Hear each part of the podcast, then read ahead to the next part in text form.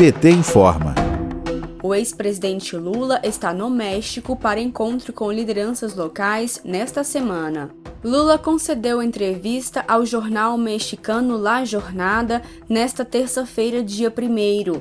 Na ocasião, o ex-presidente defendeu a relação entre Brasil e México, a integração latino-americana e uma reforma profunda da governança global para enfrentar questões como pandemia, aquecimento global e desigualdades brutais. Lula disse que, abre aspas, precisamos trabalhar um mundo de cooperação, equilíbrio e paz, com instituições internacionais representativas e efetivas.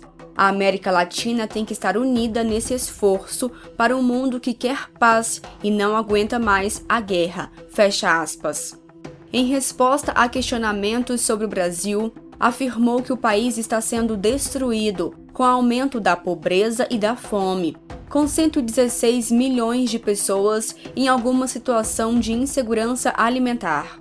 Lula também falou durante a entrevista ao jornal mexicano sobre a extrema-direita no governo do Brasil, aspas, como não conseguiram derrotar os governos liderados pelo PT por meios democráticos, passaram a atacar a própria política, criando uma espécie de antipolítica.